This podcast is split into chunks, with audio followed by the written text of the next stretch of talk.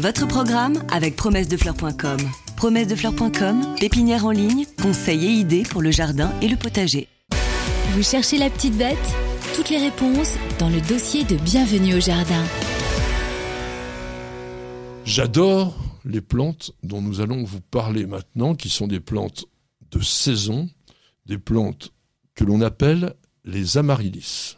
Oui, euh, plantes qu'on va trouver. Alors dans les magasins, on commence à les trouver. C'est très intéressant parce que là, on va avoir des coloris complètement variés. Et à Noël, c'est la, la, la- on va dire la grande folie, c'est l'apogée normalement de, des amaryllis. Oui, mais Ah, tu viens déjà de faire une erreur oui, monumentale. c'est vrai. Oui. Parce que ce que l'on appelle amaryllis, eh ben tout simplement n'en est pas. Parce qu'il existe une vraie amaryllis. Alors je rappelle ça aussi.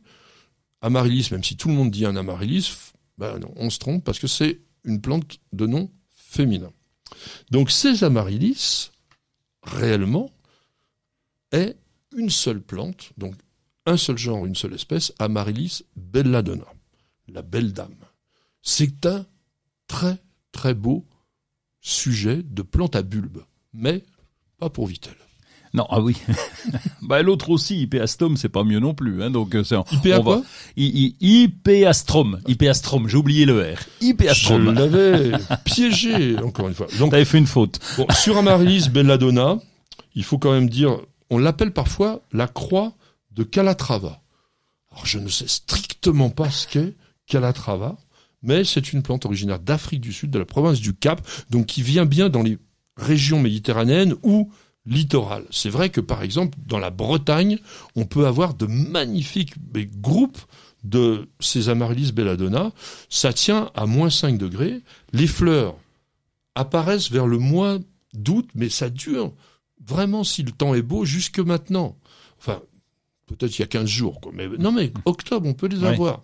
C'est des entonnoirs, alors qui ressemblent effectivement, quand on les regarde de loin, à ces fameux hypastromes dont on va parler après, qui sont rose pourpre et parfumés. Et donc, c'est quand même vraiment une plante intéressante si vous avez la possibilité de les mettre dans un endroit qui leur convient. En sol drainant, bien entendu. Alors, maintenant, parlons des amaryllis que tout le monde connaît et qui sont donc du genre hypéastrum. Oui, parce que juste un truc, si tu te pointes en magasin pour dire euh, je voudrais des hypeastromes, le vendeur va souvent courant, donc euh, on a intérêt à dire amaryllis. D'ailleurs, Oui, mais tout le on monde aura- l'appelle amaryllis. On aura contribué à sa formation, Ah, quelque chose que tu es vraiment expert. Non mais voilà, C'est pas vrai. avoir peur des, des réalités. D'ailleurs, il y a une grosse différence entre Amaryllis belladonna et les hypeastromes, c'est qu'ils viennent pas du tout des mêmes régions. On a parlé Afrique du Sud pour Amaryllis, hypeastrum, c'est sud-américain. Alors, on est quand même sur des plantes beaucoup plus frileuses qui vont rester là complètement en intérieur. Comment cultives-tu ces plantes-là D'abord, j'en profite. Oui, tu as raison, ils viennent des Caraïbes, donc pour le laisser dehors, euh, on, on- on repassera. hein. D'abord, on en profite parce que c'est vrai qu'aujourd'hui, on trouve des... des... Oh zut, je vais pas le dire, tant pis, des amaryllis. Pardon. Oui, euh, tant pis. Appelons-les On- Amaryllis. On, on va appeler amaryllis, c'est bien avec des hampes florales, mais avec des fleurs qui font au moins 20 cm, qui, enfin, il y en a au moins 4 ou 5. euh, tu, tu dis, on, on nous dit, faut couper la hampe florale quand c'est fané, mais c'est jamais fané des fois. Il y a toujours des boutons qui repartent. C'est vraiment euh, impressionnant de voir le nombre de fleurs qu'on a aujourd'hui. Alors, ce qui est rigolo, c'est d'abord, c'est une plante bulbeuse. Et pour obtenir ce que vous propose notre ami Roland, il faut acheter un gros bulbe. Et plus il est gros, plus il est cher, malheureusement. La particularité d'Hypeastrum, c'est qu'il va faire sa hampe florale avant les feuilles. Ou du moins, il peut y avoir les prémices du feuillage, mais la fleur arrive. C'est un avantage énorme parce que vous êtes absolument certain d'obtenir une fleur. Vous achetez un bulbe, même si vous le mettez sur un verre d'eau, il va de toute façon vous donner la fleur. Je vous déconseille de le planter comme cela parce que la plante, si vous lui donnez pas à manger, si elle n'est pas en terre, elle va perdre toute sa substance. C'est-à-dire que le bulbe, qui est un organe de réserve, a suffisamment pour pouvoir favoriser la floraison, mais pas pour pouvoir redémarrer une nouvelle végétation. Donc si on veut démarrer une nouvelle végétation, on plante en pot. Et Oui. comment? Alors, on va pas l'enterrer trop, c'est ça le, le, le hic par rapport à nos tulipes traditionnelles, bulbes traditionnels que voilà. Et lui, on va l'enterrer pratiquement, allez, on va dire presque à moitié. Hein. Je, tu, vas, tu vas me dire juste. On euh, met aux deux ce que tiers, j'appelle mais- jusqu'à l'épaule. Quand vous avez un bulbe, vous avez donc un, une base relativement étroite, ça grossit, et puis ça se met à resserrer. Et à cet endroit où ça commence à être plus petit, on s'arrête. Et la Et plante toi, tu émerge. dis à l'épaule.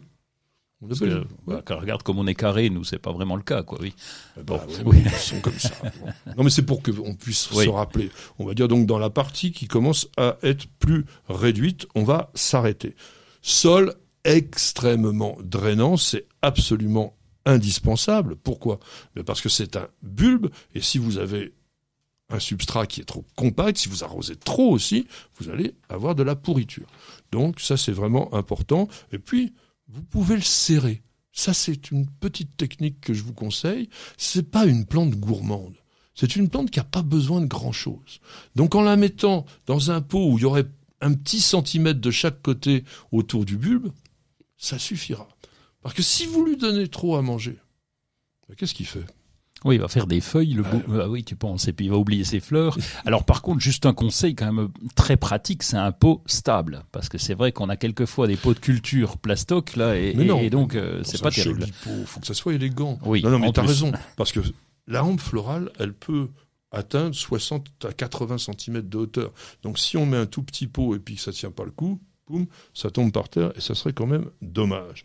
Alors, ce que vous vous posez comme question la plupart du temps, c'est qu'est-ce que je vais faire de ça après la floraison? Oui, ça c'est le plus important, je pense, parce qu'une fois qu'on a coupé, la floraison est terminée, les fleurs sont fanées, on va couper l'arme florale à 2-3 cm de, de, de la base du bulbe à peu Oui, près, et on va laisser les feuilles. Alors surtout, ça c'est l'élément essentiel, c'est laisser les feuilles pour que le bulbe reconstitue ses réserves. Et là, on continue l'entretien correctement, et puis on attend que les feuilles jaunissent. Ça va. Alors ça sera dans le courant de oui, c'est ça, printemps, fin de printemps même. Hein. Alors, c'est exactement ça. hein. C'est-à-dire qu'il faut que cette plante qui vit, on va dire, un peu en décalé par rapport à nos saisons, puisqu'elle va faire ses feuilles pendant l'hiver et elle va faner au printemps. Donc ne vous inquiétez pas, elle n'est pas fichue pour autant. Mais il va falloir lui faire passer l'été comme si elle se trouvait dans un endroit désertique. C'est-à-dire un endroit où elle a, grâce à son bulbe, les réserves pour l'année suivante. Donc on va pas l'arroser. On va la mettre plutôt, si c'est possible, dans un coin de balcon ombragé. On l'oublie, Hum. tout simplement. C'est l'oubli total. Alors, quand je dis on va jamais, j'ai pas dit jamais d'ailleurs, j'ai dit on va pas l'arroser. On va pas l'arroser plus d'une fois par mois. Oui. Juste un petit truc pour que ça entretienne la vie. Mais, arrivé à, à l'automne, alors là on est pratiquement à la bonne saison. On aurait pu commencer déjà en septembre, mais vous pouvez, si vous avez un peu oublié, recommencer, le mettre en végétation et à ce moment-là on le remet dans la maison, on arrose régulièrement et la plante va renaître tout simplement. Vous n'êtes pas obligé de la rempoter chaque année. Oui, puisque tu viens d'expliquer qu'il fallait un pot étroit, donc euh, à partir du moment où le, où le pot est stable, ça peut convenir. Alors je, je rappelle hein, quand même les plus gros bulbes possibles. Vous allez peut-être trouver ça un petit peu cher, mais si vous faites bien ce que l'on vient de vous dire pour les garder, il n'y a aucune raison que vous les ayez pas pendant plusieurs années. Donc au bout d'un moment, vous aurez quand même une belle collection si vous en achetez un tous les ans. Ben voilà, au bout d'un moment, ça vous fait quelque chose de sympa et ça revient quand même très très très facilement. Alors dernière petite chose, on disait pourquoi une amaryllis? Oui. Eh ben, parce que tu. Alors moi, j'ai une technique simple, hein, c'est dire l'amaryllis va bien. Tu vois Non, je vous disais pourquoi une, pas parce Eh que oui. ça existe un amaryllis. Qu'est-ce que Mais c'est c'est un amaryllis? Ah oui, d'accord. C'est un papillon. Et donc en fait, euh, c'est, on, on l'a- d'ailleurs, ça va te plaire comme nom. On l'appelle aussi le satyre titon, Pourquoi ça va me plaire? Parce que t'as un côté toujours facétieux, Ah oui, toujours un un côté peu- satire. Oui, pas autant que notre ami Alain Baraton, mais pratiquement. Donc voilà, c'est le satyre titon qu'on appelle Monsieur Amaryllis et ce, ou du moins les plantes que l'on cultive, eh bien, ça sera Mesdames Amaryllis, et qui veulent dire d'ailleurs plante magnifique. Votre programme avec promessedefleurs.com. Promessedefleurs.com, pépinière en ligne, conseils et idées pour le jardin et le potager.